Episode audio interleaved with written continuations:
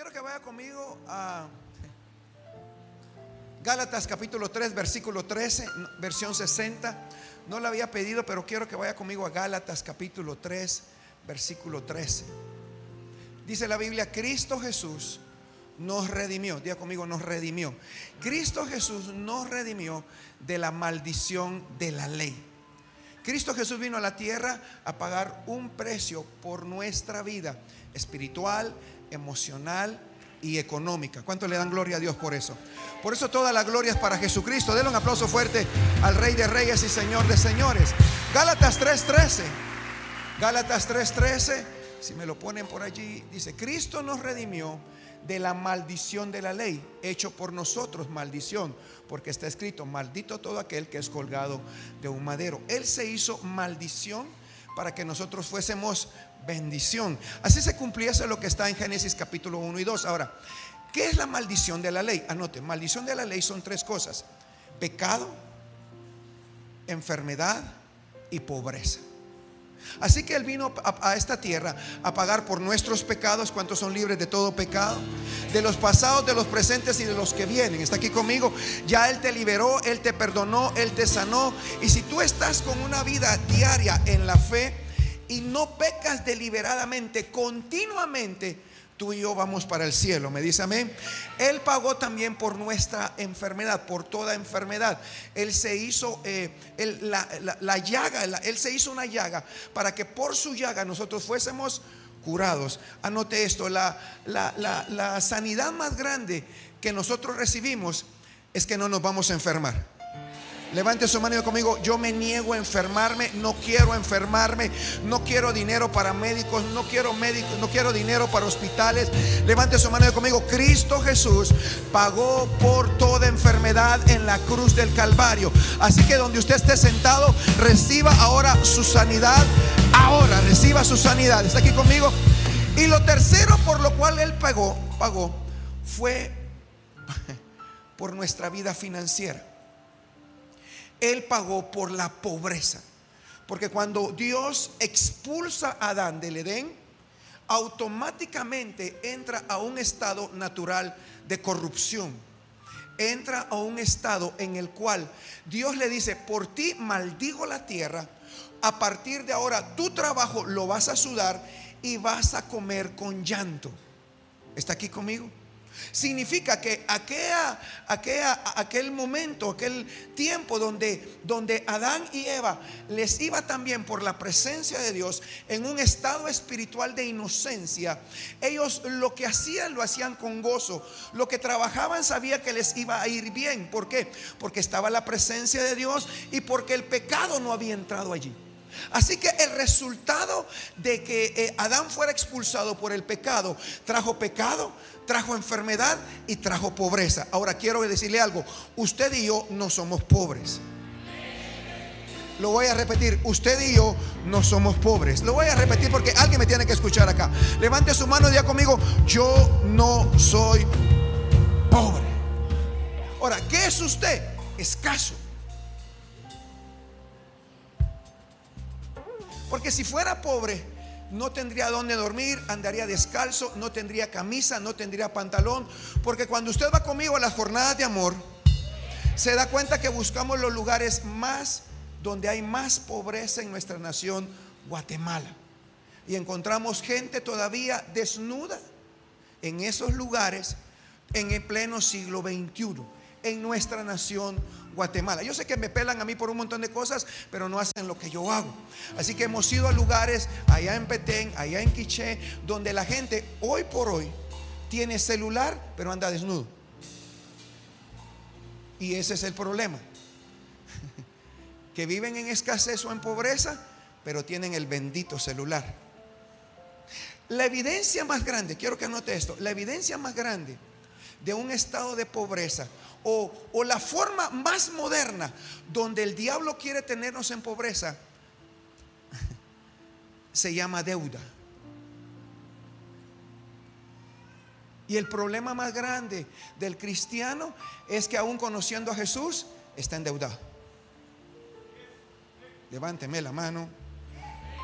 El Espíritu Santo me dijo, el 95% de los que están sentados ahí están endeudados. ¿Por qué? Por malas decisiones. ¿Por qué? Por malos trabajos. ¿Por qué? Porque no pudieron invertir bien. Ahora, ¿qué es la libertad financiera? Diga conmigo, yo quiero libertad financiera. ¿Cuántos quieren libertad financiera? Quiero que entienda que el deseo en mi corazón como su pastor es que usted tenga tanta libertad, así como es libre para no pecar y libre para no enfermarse, también esté libre para no endeudarse. Esta noche Dios va a romper paradigmas y lo va a llevar a una dimensión de vida donde a partir de ahora usted se va a negar a una vez más estar esclavizado por la deuda. ¿Está aquí conmigo? Hoy voy a romper en el nombre de Jesús todo vínculo, todo lazo, todo aquello que lo ha sostenido y lo ha mantenido con esa forma moderna de esclavitud, la deuda. La Biblia dice que aquel que aunque usted le debe, usted es esclavo de esa persona que le debe. Así que aquel amigo que lo hizo crecer o aquel amigo que lo ayuda a crecer, lo único que lo hace es endeudarlo y hacerlo esclavo del amigo que lo hizo, ¿cómo es que dice? Eso. Pero puedo sacar préstamos, yo se lo voy a explicar al final. Lo que sí estoy seguro es que con esa cara que tiene, algo Dios va a hacer con usted esta noche. Está aquí conmigo. Así que vamos a entrar en materia. Apunte esto rápidamente. ¿Cuál es el concepto de una libertad financiera? Cuando usted va al pequeño Larus, el pequeño Larus dice que libertad financiera es la capacidad que usted tiene de poder comprar sin ver precios. En pocas palabras, el pequeño Laruso, donde usted que vaya, si lo va a googlear, dice que usted puede tener la capacidad de comprar lo que usted quiera sin ver precios. Imagínense que usted va a la esquina y dice, esa casa me gusta. ¿Cuánto cuesta? No me importa cuánto cuesta, yo la voy a comprar. Pero el asunto es que usted tiene que entender que hay un concepto espiritual financiero, porque el resultado de esa libertad financiera es que a partir de esta noche usted sea un buen administrador de las cosas que Dios va a poner en tus manos. Hemos estado orando, hemos estado impartiendo por semanas y hemos declarado que aún su corazón está sano para recibir la próxima temporada de bendición sobre su vida. He escuchado testimonio, la gente me ha hablado, me ha dado testimonio de cómo después de haber perdonado, después de haber salido de un arroz con mango que tenía en el alma, Dios lo empezó a prosperar y a bendecir. Y yo creo que esta guinda del pastel lo va a llevar a usted y a sus hijos y a los hijos de sus hijos a esa temporada que usted quiere. Si lo cree, denle un aplauso fuerte a Dios.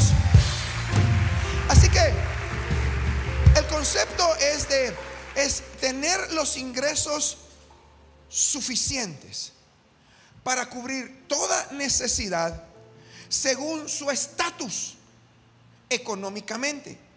Es no tener límites al comprar o pagar por un bien o un servicio. Es salir de ser empleado para ser un mayordomo. ¿Está aquí? Así que cuando le hablo en la primera definición, le hablo acerca de un estatus.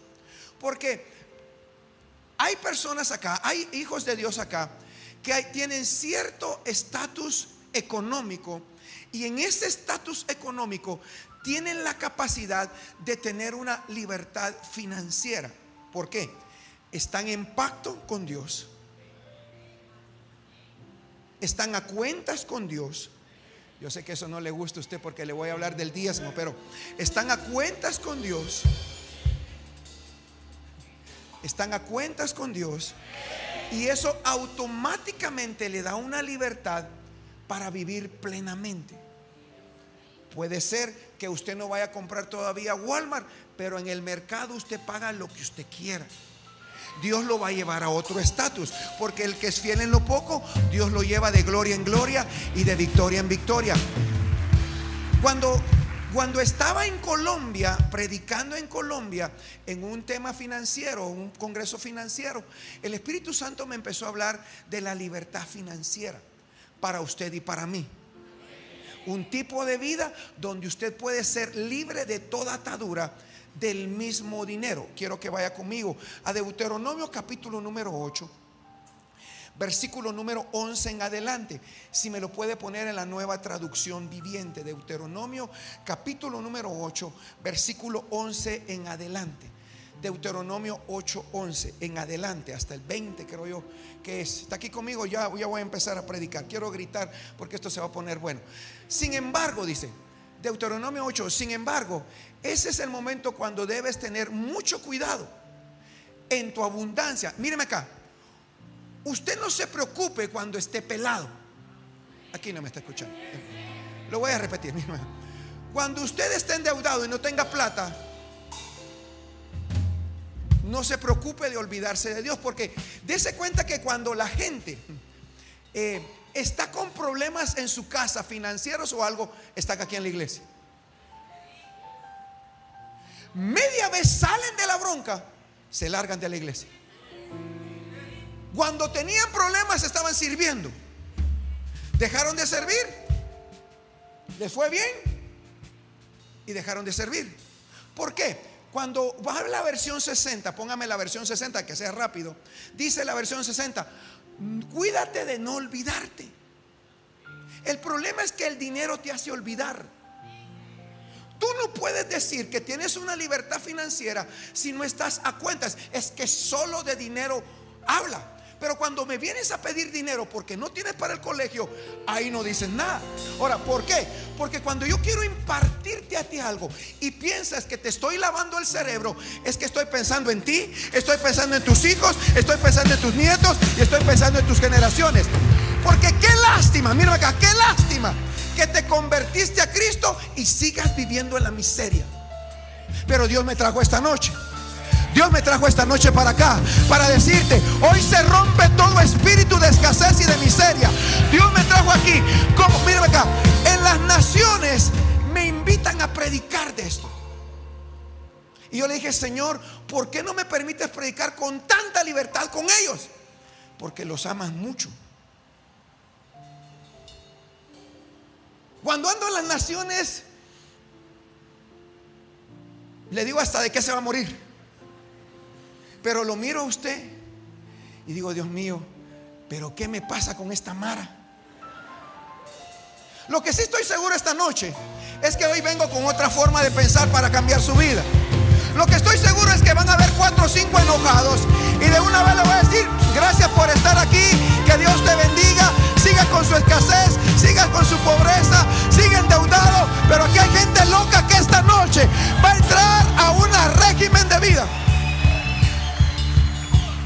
Te voy hasta quitar el nombre, Dios es bueno para que no pidas dinero afuera.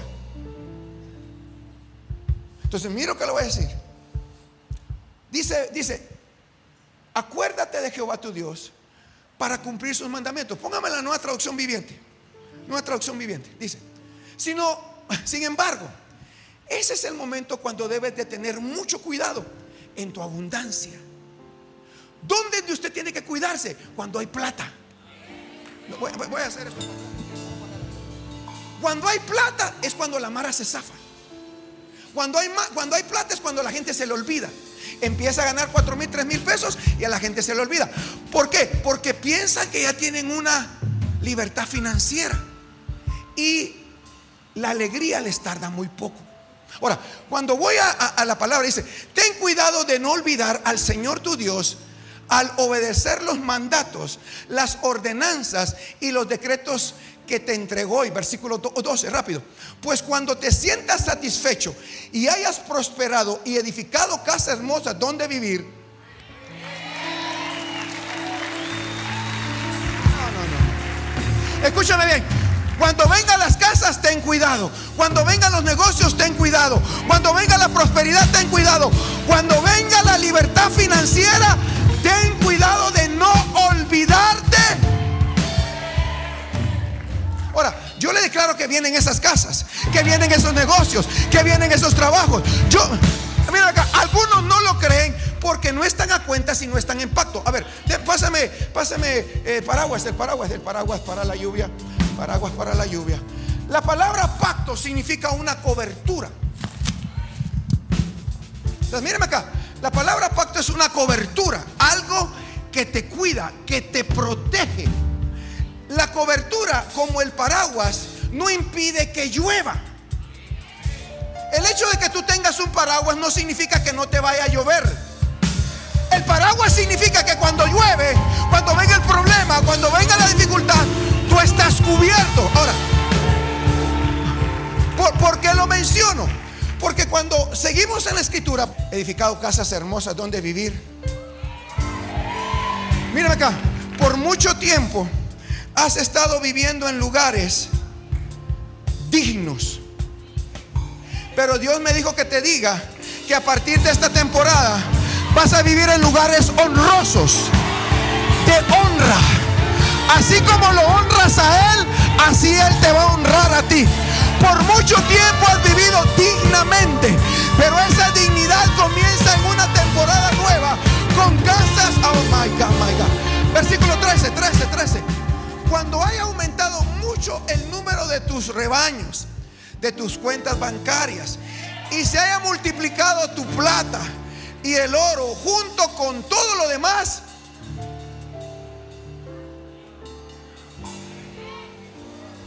palabra del Señor. Tenga cuidado. Pero mírame acá, yo ya se lo he dicho. Yo se lo he dicho. Vive Dios que yo se lo he dicho. Porque cuando yo le desato la palabra, yo sé que se va a cumplir. La plata va a venir, el negocio va a venir, el trabajo va a venir, los proyectos van a venir. Cuídate, hijo, cuídate, cuídate, cuídate, cuídate de no olvidarte quién fue. Versículo 14, 14, 14. No te vuelvas orgulloso. Escúcheme bien, no hay peor tontería que un chavo que piensa que lo que tiene ahora es de él. No le digo que cuando se muera no se va a llevar nada, pues. Mira el de la pared y dígale, por eso necesito quitarme el orgullo. ¿Por qué? Porque quiero que usted entienda que en nuestra tradición cultural evangélica, por mucho tiempo nos enseñaron, o le enseñaron a muchos de ustedes, y usted los transmitió a sus hijos, que la riqueza trae orgullo. Es que está en la palabra. Escúchame bien. Dice, pobre pero honrado.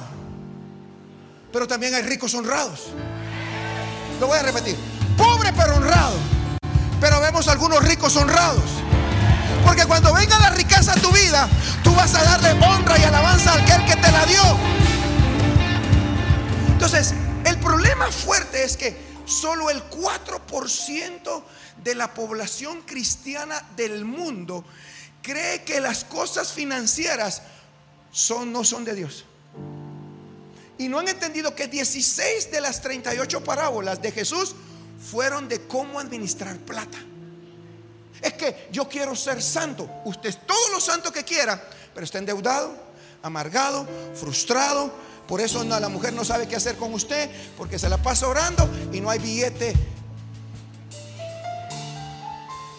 Entonces, cuando viene una iglesia como esta, donde Dios abre los cielos, tengo que enseñarle a usted que tiene que cuidarse. Ahora, míreme acá, míreme acá. Dice, y entonces te olvides del Señor tu Dios. ¿Qué hace olvidar a la gente a Dios el orgullo? ¿De qué? De que ahora tiene. Míreme acá, yo le he enseñado esto. El dinero te hace olvidar. El dinero te hace olvidar. Porque cuando hay dinero, entonces ya viene un espíritu de independencia. Eh, quiero que anote esto. Una de las cosas que en, Colombia Dios me habló es que descubrí esta libertad financiera. Después me di cuenta que algunos han escrito, han escrito libros aún de libertad financiera cristiana, pero me di cuenta que para mí en Colombia la libertad financiera fue el resultado de, de la paternidad que tengo con Dios. Dios es mi papá. Mi papá es Dios. Yo no sé si el suyo, pero mi papá es Dios. Ahora, mi papá es el dueño.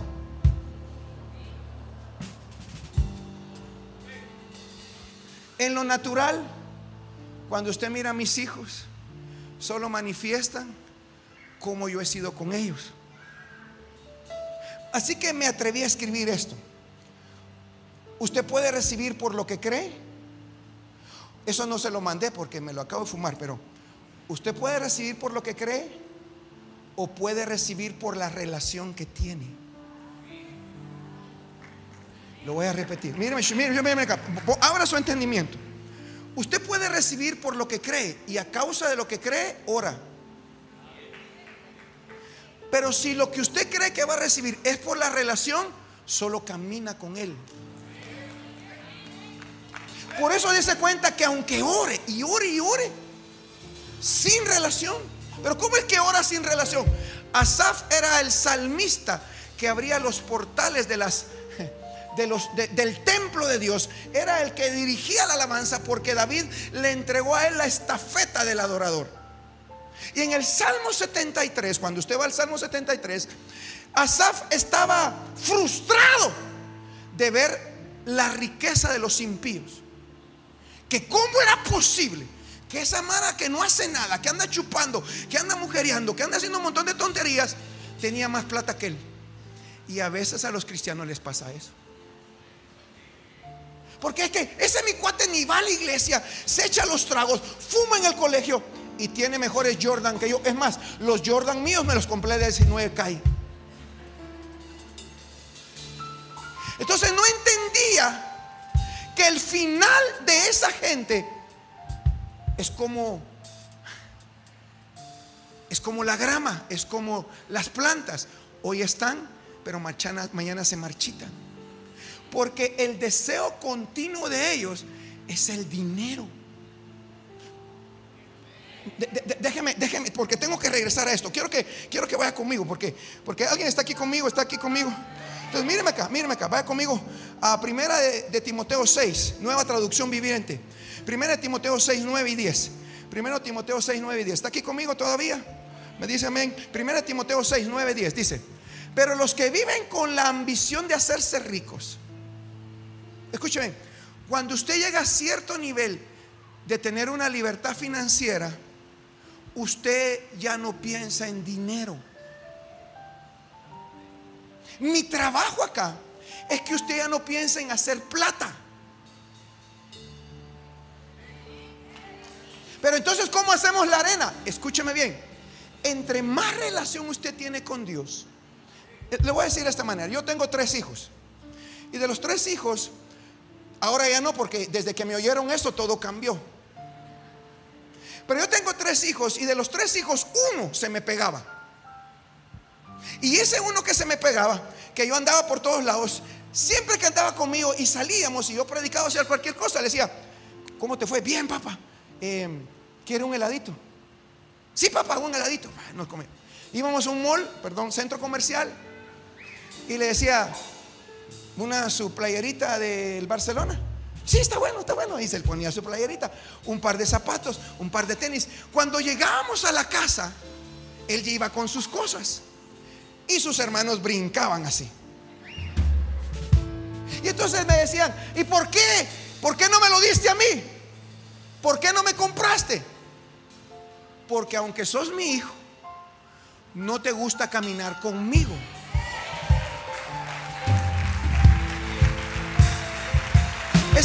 Que que entender que usted puede pedir, pedir por lo conoce sin relación y ora.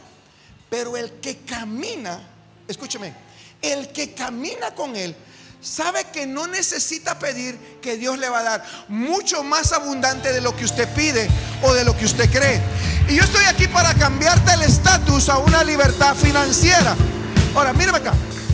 Los que viven con ambición, esta es nueva traducción viviente, dice, caen en tentación y quedan atrapados por muchos deseos necios y dañinos que los hunden en la ruina y en la destrucción. Siguiente, pues el amor al dinero es la raíz de todo clase de mal. Y algunas personas en su intento, en su intenso deseo, intenso deseo por el dinero se han desviado de la fe. La fe verdadera, porque hay una fe falsa. La fe verdadera. Y se han causado muchas heridas dolorosas. Entonces,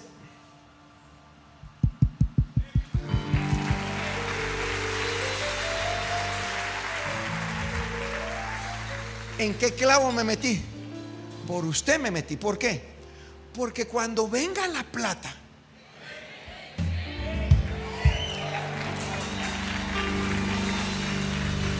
si usted pasa afanado todo el tiempo por dinero, por eso no lo tiene. Si usted pasa pensando siempre en dinero, es la mentalidad del pobre. Pero el que tiene mentalidad de principios de Dios sabe que hay un propósito. Y cuando usted está en su propósito, la plata lo va a seguir. Yo quiero declarar esta noche que va a haber un estatus diferente en tu forma de pensar. El deseo profundo de Dios en tu corazón es que prediques, es que es que establezcas el reino. Ahora, ponga atención acá, me voy porque, porque, porque, porque, ¿y por dónde va a agarrar papá? Escúchame bien pues. Eh, el amor al dinero es la raíz de toda clase de mal. No el dinero, sino el amar el dinero. ¿Cuántos quieren dinero? No, no, pero ¿cuántos quieren plata? ¿Cuántos están enamorados de la plata? ¿Cuántos quieren plata? Porque tiene que entender que usted y yo queremos plata. Usted y yo necesitamos plata. Queremos la plata. Queremos que sea mucha. Queremos que sea ricos. Queremos porque yo le he dicho esto, mire, si usted no quiere ser rico, no vaya al cielo.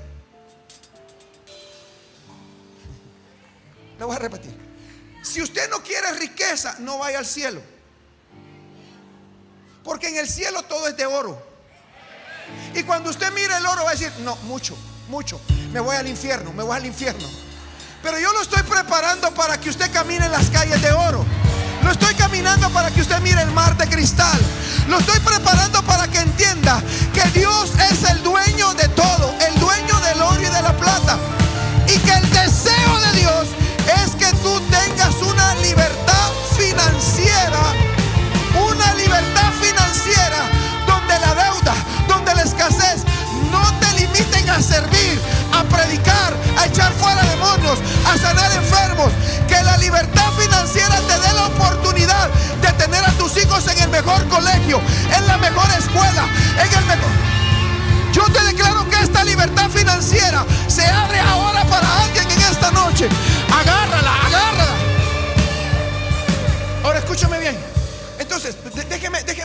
esto, anote esto.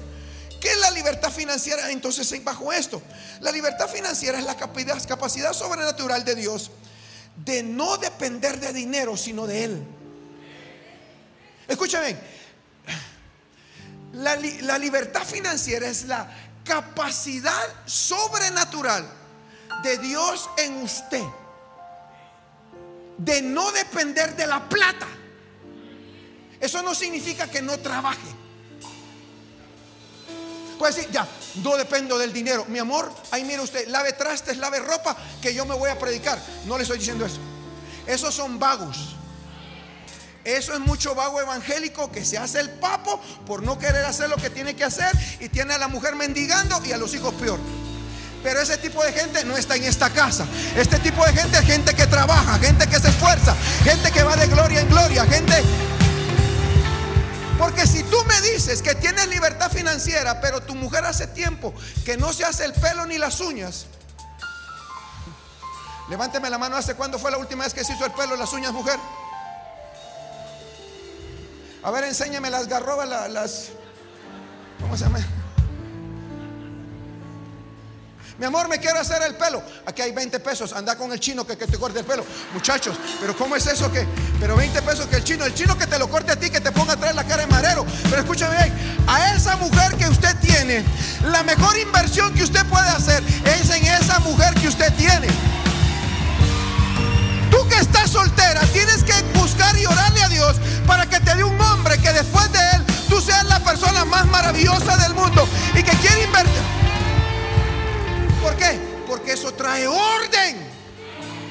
cuando hay orden, Dios bendice todo. Entonces, ¿de qué se trata la libertad financiera? Anote esto. Es la capacidad sobrenatural de Dios. Esto viene de Dios. De no depender del dinero, sino de Él. Va a comprar la casa nueva, no depende de lo que tiene ahorrado, sino lo que Dios va a hacer. Va a comprar el carro nuevo, no es lo que usted tiene ahorrado, sino lo que Dios va a hacer. Es más, usted lleva la plata y dice, ni se la gasta porque Dios lo va a hacer por usted.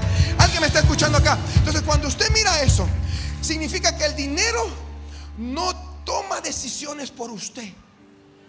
Cuando usted tiene libertad financiera, el dinero no toma decisiones por usted. ¿Qué significa eso? Que cuando el dinero toma decisiones por usted, usted agarra trabajos donde a usted no le permiten venir al servicio.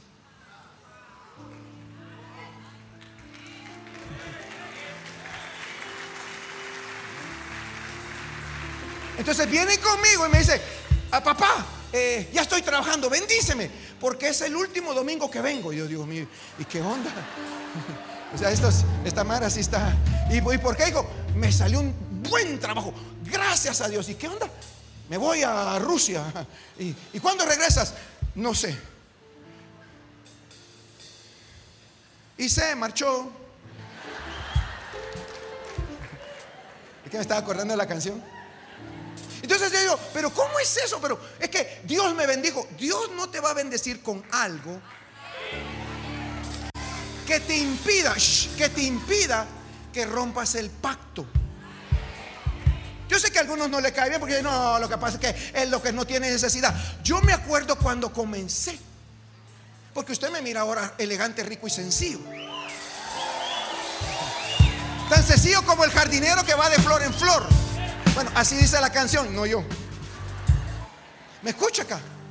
El pacto es lo único que te mantiene en relación y en experiencia con Él. Escúchame bien. Yo sé que algunos no entienden el pacto porque jamás han estado en pacto. Es más, se casaron y no entendieron cuál fue el pacto del matrimonio. Porque el espíritu, el espíritu fuerte del pacto es relación. Usted no se casó. Cuando eran novios andaban más juntos que ahora, que están casados. Mire qué silencio. Como que llovió aquí. Cuando eran novios parecían uña y mugre, chicle y zapato o algo así. Siempre andaban juntos. Ah, costaba separarlos. Solo entraron al pacto y no entendieron que el pacto, el espíritu del pacto es relación.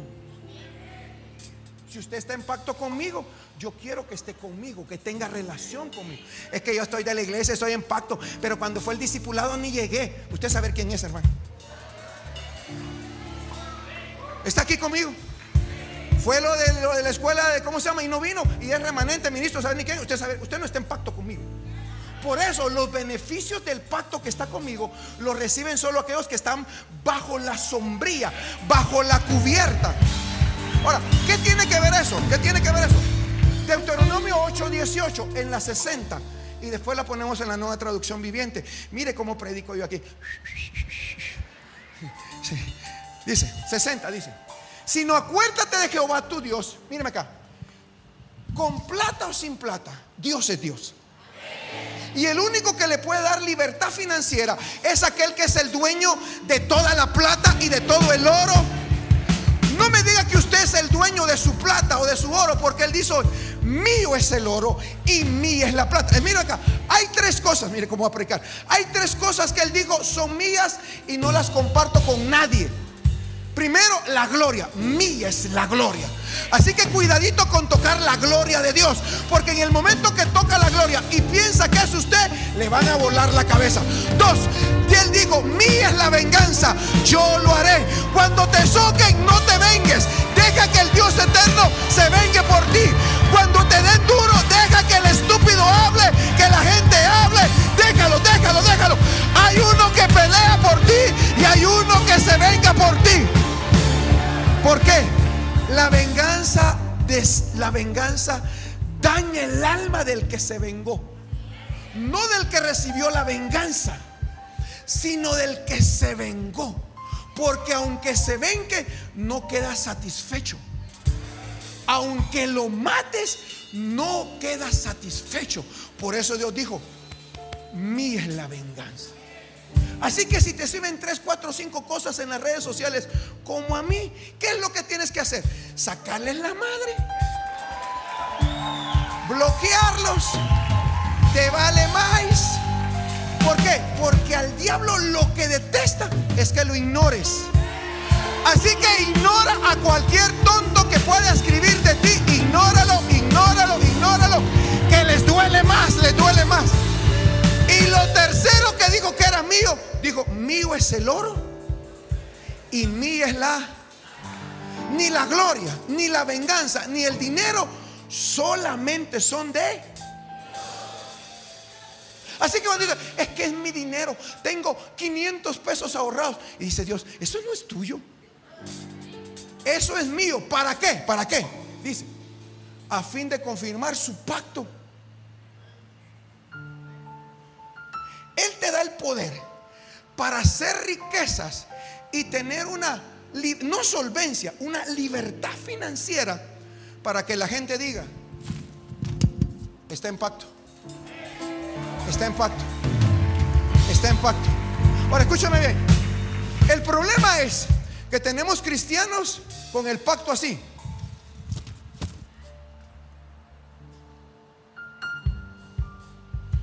Están en pacto, pero lo tienen cerrado.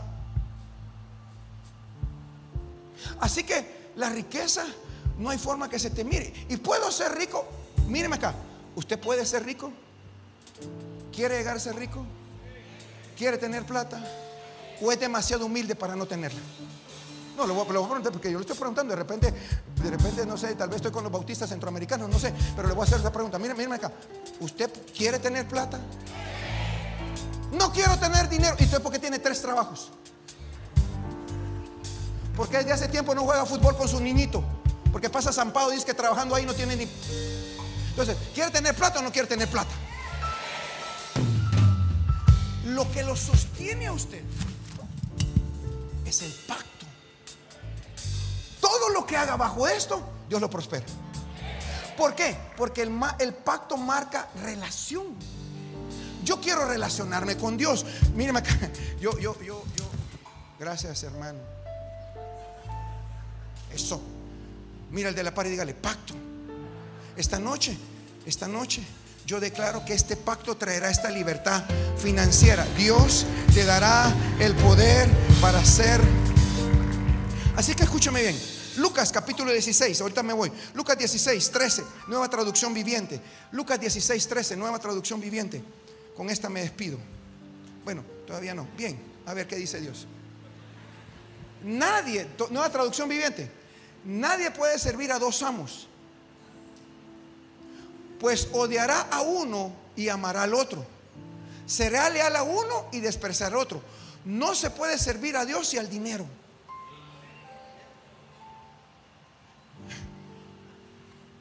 Ya me voy. ¿Está aquí? Entonces, Dios llama al, míreme acá, Jesús llama al dinero Señor. Porque si con algo Dios pelea con la gente, es por el dinero. No me haga esa cara. Lo que más tiene competencia con Dios es el dinero. Porque yo le aseguro que si Dios le mete esos cuatro millones de quetzales que usted quiere,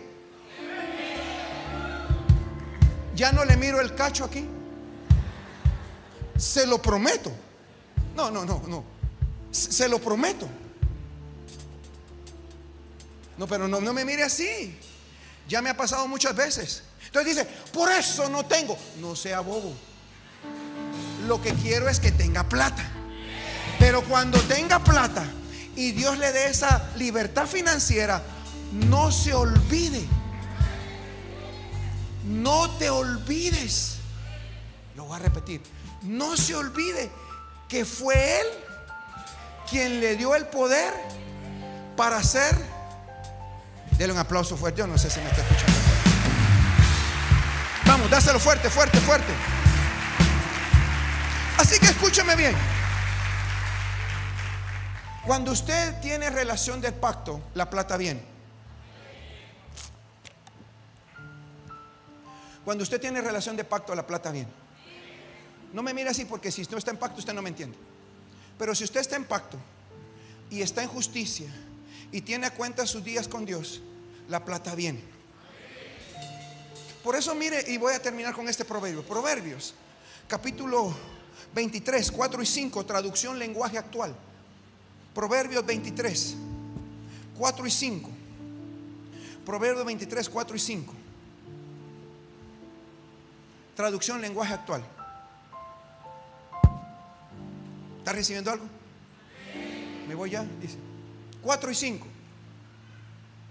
Dice, no haga de las riquezas tu única meta en la vida. Haga plata, pero que no sea su propósito.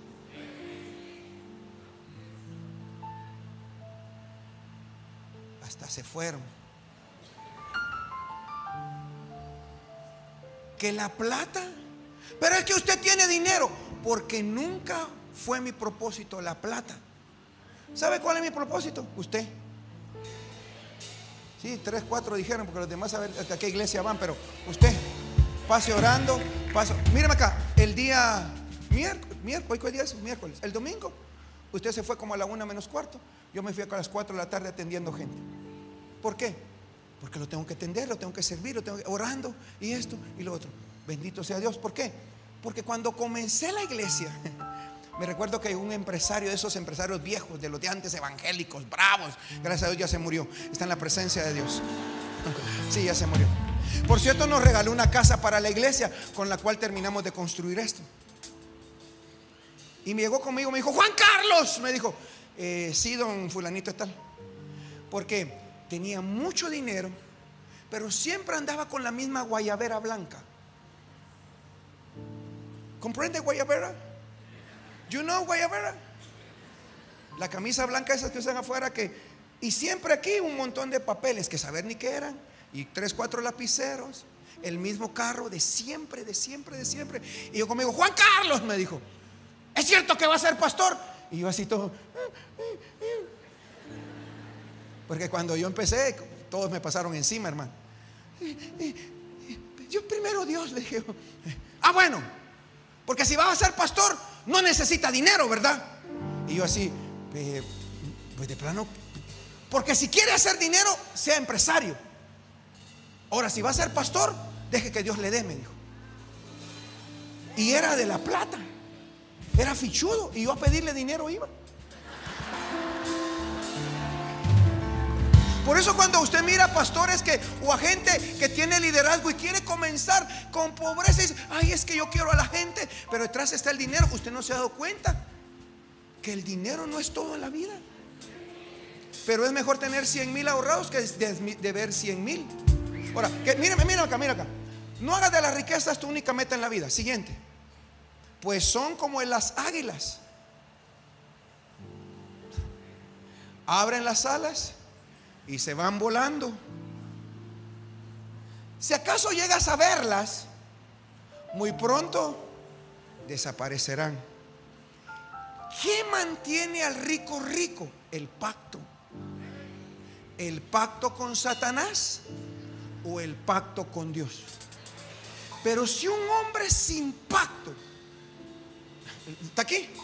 Un hombre sin, sin con espíritu y independencia, es muy fácil que las riquezas las pierda. ¿Por qué? Porque no le da cuentas a nadie. Por eso, escúchame que acá. Es muy peligroso cuando en una familia hay libertad financiera.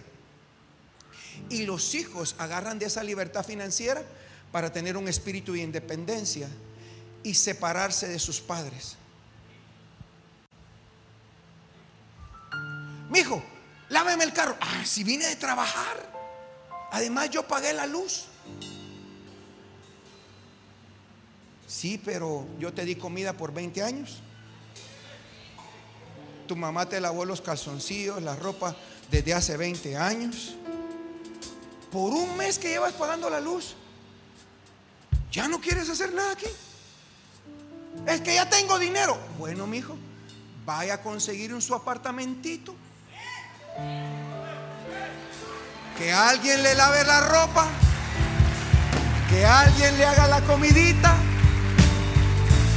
Que alguien le aguante sus berrinches.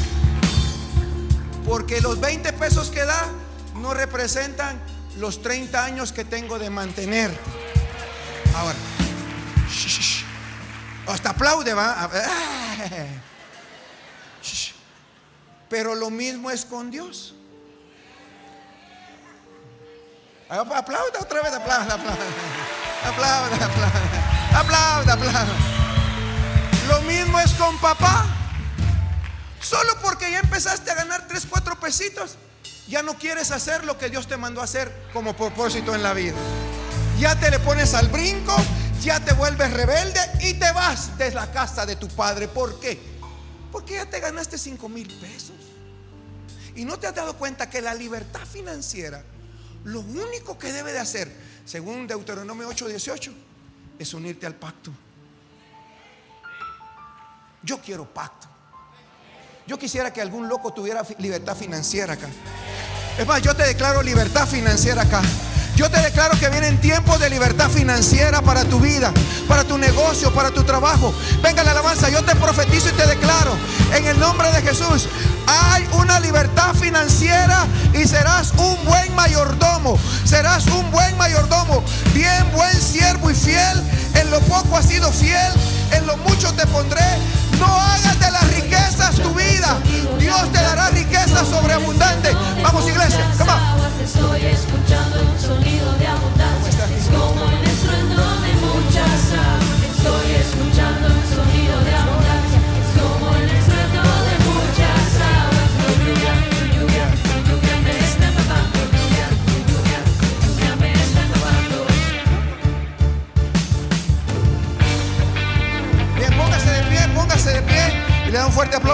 esta noche.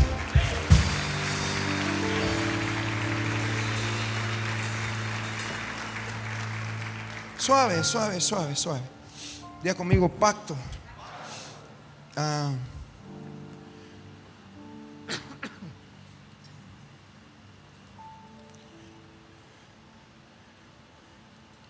Yo escribí algo aquí que la verdad es que como que traje otra cosa que no era tenía que traer. Es que usted no sabe todo lo que yo escribí de esto. Y al final de acabo lo quise resumir, pero lo que le quería decir es esto. Aquí está. Usted puede ganar poco y ser ordenado. Y puede ganar mucho y ser desordenado. Así que la buena mayordomía no es el resultado de lo que usted recibe, sino cómo lo administra. ¿Me escucha? Por eso hay gente que tiene dinero que no tiene libertad financiera. Porque siempre está en dinero, pensando en dinero. Eh, Yo por eso no quiero ser. Yo sí quiero. Yo sí quiero. Es que es un ambicioso, no.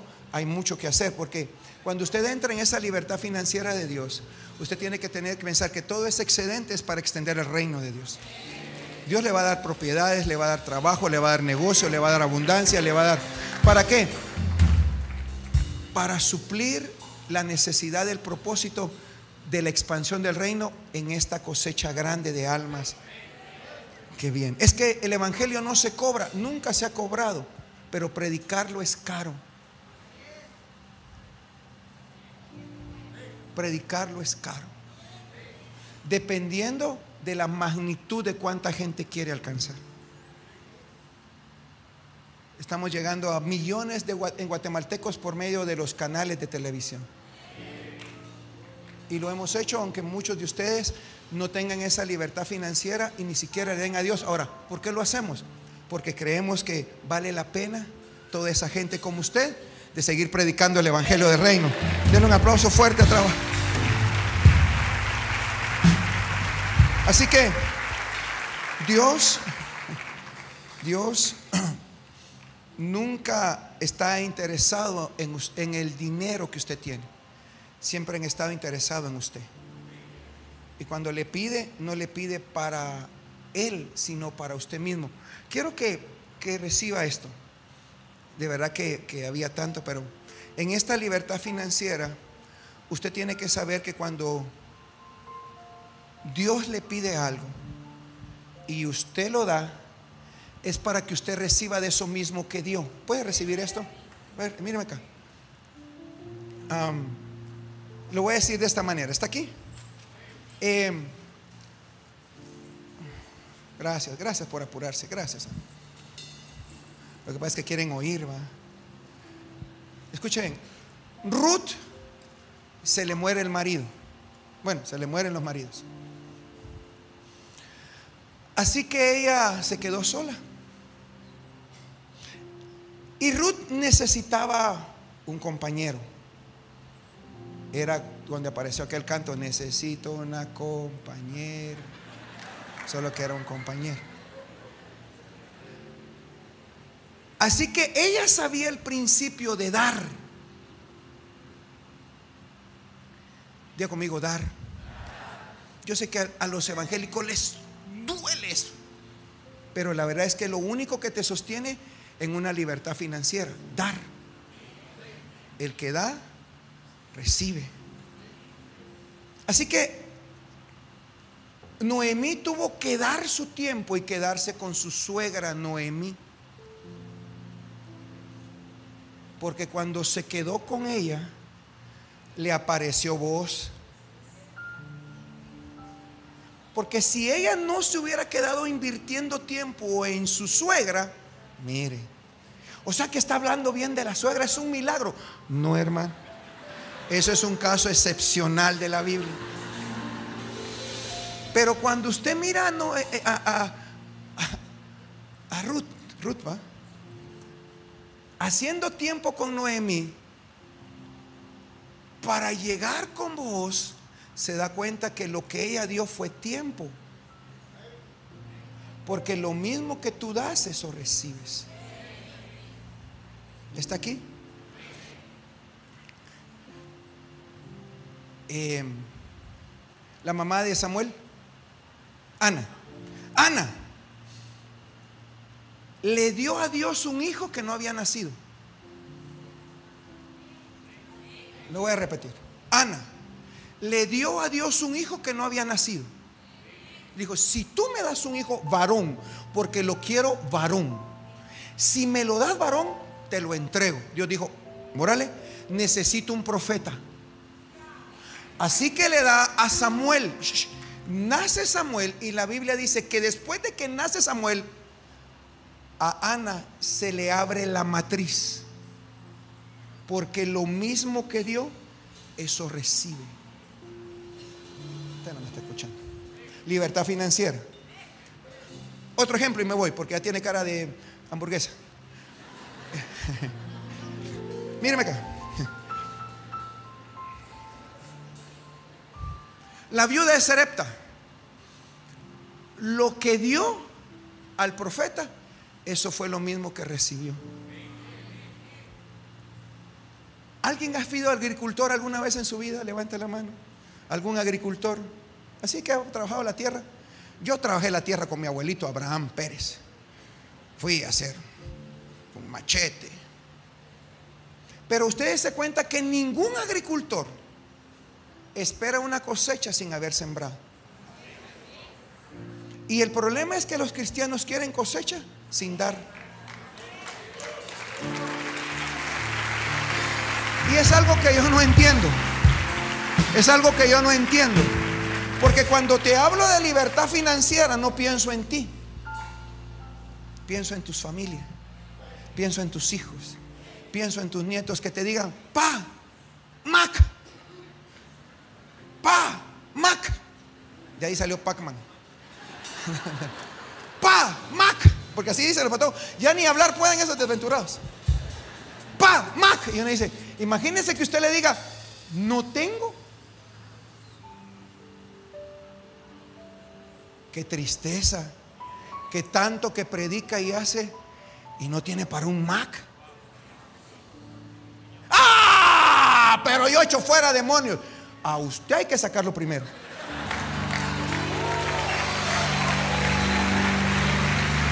¡Pa! Así, así. Ya, ya. ¡Pa! Cajita de almacarones. Tibiecita. Yo no sé por qué le ponen ahora un sello verde. Un marido. ¿Cómo cuesta abrir esa bolsa? Los de por favor, no hagan eso, hermanos.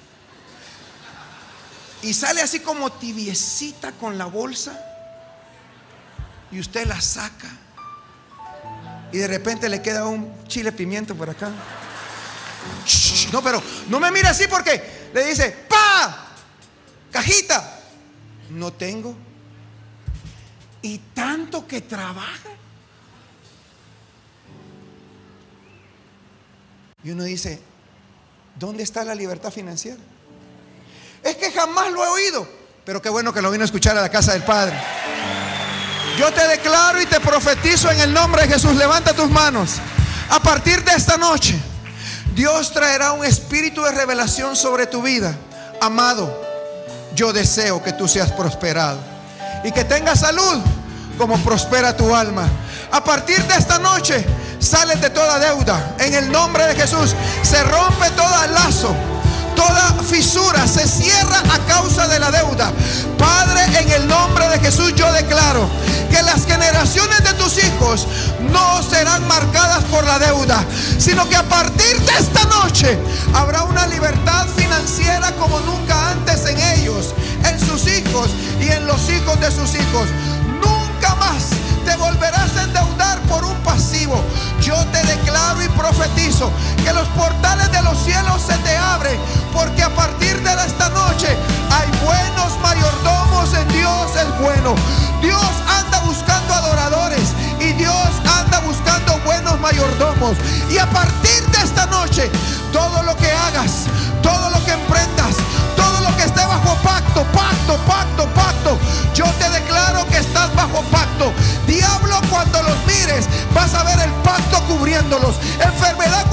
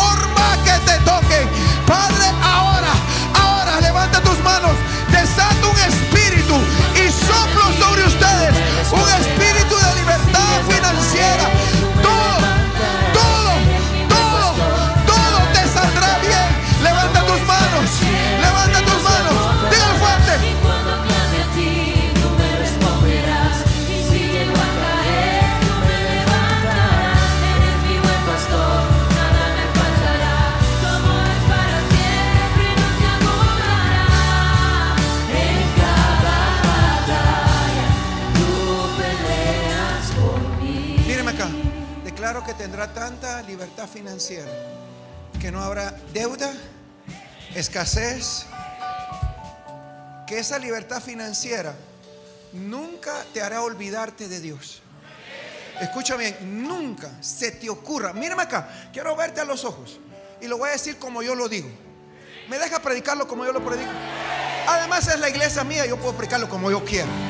Mírame acá, mírame acá. No vaya a ser tan estúpido que a la hora que tenga la plata se largue de la presencia de Dios. Le van a pasar la cuenta. Le van a pasar porque sin pacto me lo socan. La evidencia de pacto es esa riqueza que tiene en Dios. Y esa riqueza que tiene en Dios es lo que le da la libertad financiera. No sé cuál sea su estatus, porque en Dios no hay estatus, solo buenos administradores o malos administradores. Pero la verdad que sin importar el estatus que el hombre haya querido ponerte, donde tú estés, tienes la habilidad en Dios de administrar tiempo, tiempo, capacidades o habilidades que tienes y tres, recursos. Dios te ha dado en esta casa la habilidad de cuidar todo y de multiplicarlo todo. ¿Para qué, pastor? Para que tengas libertad financiera. Si necesitas ir a Petén, no te vas en carro, te vas en avión. Si nece- Escúchame lo que estoy diciendo. Vas a ir a esa embajada de Estados Unidos y le vas a tener tanta gracia y favor delante de Dios que te van a decir, ¿sabes qué? No me meta papeles. La visa está aprobada, 10 años, 10 años, 10 años, 10 años. ¿Por qué? ¿Cuál es el propósito? ¿Vas a ir conmigo al CAP? ¿Vas a ir conmigo a las escuelas? No te vas a ir a quedar a trabajar allá. No vas a ir a trabajar allá. Dios aquí te va a prosperar. Aquí te dará. Y ese es el testimonio del pacto de los guatemaltecos que sabemos.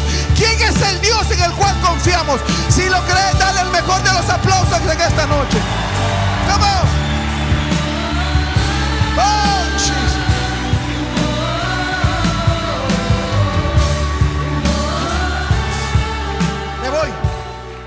cuando fue la primera vez que me quedó plata en las manos.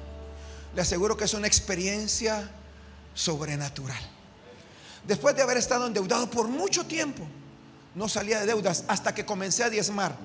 Le duela a quien le duele y le arda a quien le arda. Me puse a Dios en orden, puse a Dios, puse mi vida en orden con Dios y empecé a diezmar. Cuando sentí la deuda que tenía de 8 mil quetzales en aquel tiempo, que para mí era la muerte. Ahora 8 mil pesos es lo que gastamos aquí cuando le damos hot a toda la mara. Cuando usted viene a comer aquí que le damos hot a todos. Y mírame acá, no le damos fresquito, le damos su agua enlatada, ¿sí o no? Pero ni en las escuelas dan eso. Le damos a todos. Entonces yo debía 8 mil quetzales, tenía tres tarjetas de crédito. Y lo primero que hice fue cirugía plástica. Corté las tarjetas. Porque yo no sabía cómo trabajarlas. Si usted no puede trabajar tarjetas de crédito, no tenga. No se mete esa babosada. Si no puede, no las mete. Las corté y entonces empecé a diezmar. Y tenía una buena mujer que estaba detrás de mí. ¿Ya pagaste? ¿Ya pagaste? ¿Ya pagaste? Y yo, ya. Y, ¿Ya pagaste? Ya. ¿Ya pagaste? "Ah, ya, ya. Pero cuando terminé de pagar todo, mija, entonces me empezó a quedar dinero. Y no me recuerdo la primera experiencia que ya pagaste esto, ya, le pagaste el otro, ya no le debo. Y, me quedaron como dos mil pesos así. Dije, "Oh, qué montón de pistas, dije yo. Mira, me había trabajado como 20 años y nunca me había quedado dinero en la mano. Hay muchos acá que se han matado trabajando y nunca les ha quedado dinero en la mano. ¿No le gustaría decirle, mucha Mac, sin que ellos se los pidan? Ah, mi papá está vacilando. No, hombre, tengo plata. Ahora, pastor, ¿por, por, por qué tanto Mac? Porque después de los frijolitos me gusta Mac. Bueno, entonces me quedó dinero. Entonces digo, Señor, ¿qué hago? ¿Qué hago? Y el Espíritu Santo me dijo, ahorra. Entonces le conté, yo no sé por qué le conté a mi mujer, voy a ahorrar. Ah, voy a ahorrar. Entonces todos los meses, en vez de decirme, ya pagaste, me decía, ¿ya ahorraste? ¿Ya ahorraste? Ya está la gran-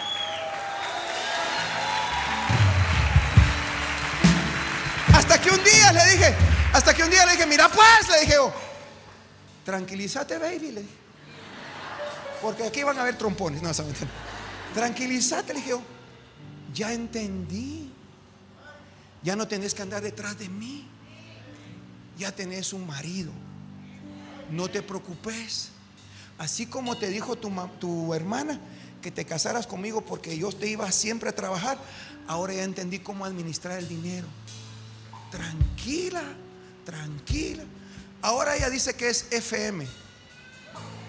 Felizmente mantenida. Y yo digo,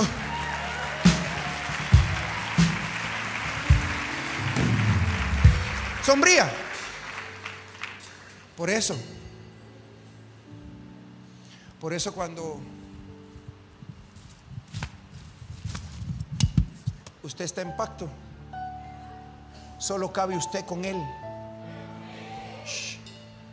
Pero cuando usted está en pacto, quiero un matrimonio, eh, vengan ustedes dos hijos, pueden ayudarme ustedes dos, que son maduros en la fe, espero en Dios. Venga, hija, venga aquí, los ubico, agárrelo ahí. Cuando usted está en pacto, ayúdenme a verse ustedes, hija mía, venga. El pacto es esto. Y Dios suple para ese pacto. Pero cuando se mete otro otra aquí, no solo se acaba el pacto, sino que por eso no alcanza.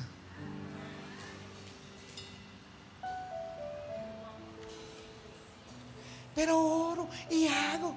¿Qué se anda haciendo sus muladas ahí? Porque el pacto, gracias, hijo, solo son tres, Dios y ellos dos. Nadie más. Muchas gracias. Mercy, Mercy es una niña. Entonces, cuando Dios quiere bendecirte, mírame acá, cuando Dios quiere bendecirte, cuando Dios quiere bendecirte, ya me voy. Y quiere darte libertad financiera. Es porque con ese pacto, yo no, no lo voy a predicar porque ya es tarde. Ese pacto, ¿sabes qué te da? Gracia. Gracia. Toda persona en pacto tiene una gracia. ¿Sabe cuándo a la gente se le va la gracia? Cuando sale del pacto. Se vuelve tan desgraciada, o sea, sin gracia, que uno dice, pero un agraciado las puertas se le abren, los negocios vienen, está comiendo y lo llaman para hacer negocios. No está haciendo nada, pero está bajo pacto, las cosas funcionan. ¿Tiene libertad financiera? ¿Dios es bueno? Tiene libertad financiera.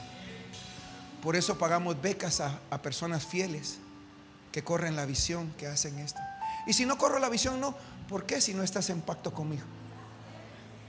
Tampoco soy tonto. Y si una vez me agarraste de menso y, recibiste algo de mí y después te hiciste el papo. Es como, no, no voy a decir eso. Lo que quiero decirte es que, que sería bonito que tuvieras libertad financiera. ¿Quiere? Es bonito vivir así. Es bonito vivir así. Le prometo que es bonito vivir así. Y yo le declaro que en este año vas a empezar a experimentar libertad financiera. Yo te bendigo esta noche. Es más, antes de esto, abraza al próximo de la par, abraza al de la par y dile. Es más, ya lo siento, te voy a invitar a comer. Dígale, dígale, te voy a invitar a comer. Yo te bendigo esta noche, hijo, hija. Yo te bendigo esta noche. Vuelo a libertad financiera en Dios es bueno. Vuelo a libertad financiera en Dios es bueno. Ve con paz, ve con bendición y declaro que el ángel de Jehová acampa alrededor de tu vida, Dios te protege y Dios te defiende. Y todos decimos, bendiciones.